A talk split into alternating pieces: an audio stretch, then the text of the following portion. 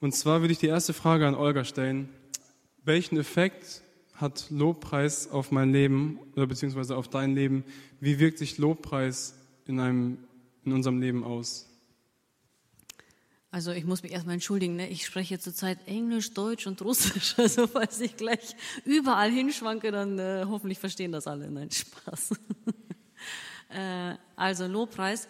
Erstmal denke ich, es ist die Definition, was ist Lobpreis. Als ich jetzt diese Frage ein bisschen so im Kopf äh, durchgegangen bin, äh, denkt man bei Lobpreis oft, wir haben ja jetzt zum Beispiel Lobpreis gerade eben gemacht, wir haben ja gesungen und Gott angebetet und man denk, verbindet oft Lobpreis mit Gesang. Ne?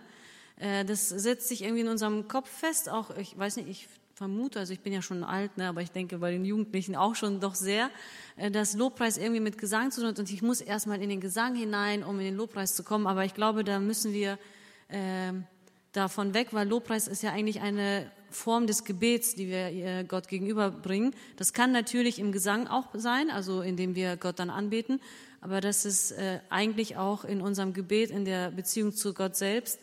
Und ähm, im Lobpreis ist es ja so, dass wir dann äh, erkennen, wie Gott ist, was er für Taten hat und was sein Wesen ist. Und wenn wir uns das äh, vor Augen halten, dann verändert es uns ja auch.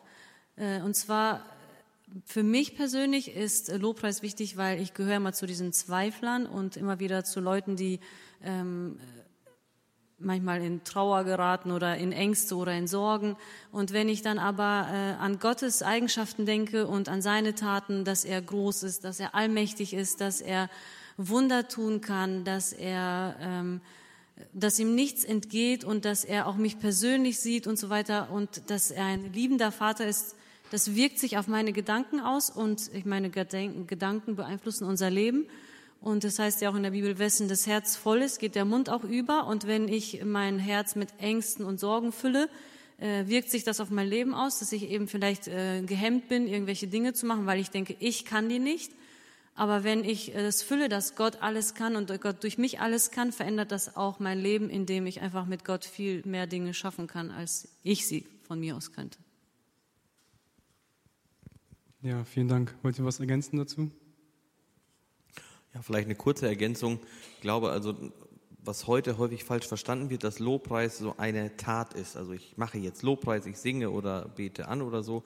Ich glaube, dass Lobpreis vielmehr eine Lebenseinstellung ist. Und das Singen und äh, an, äh, Beten und so weiter, das sind einfach Teile davon. Aber Lobpreis als solches ist für mich eine gesamte Lebenseinstellung.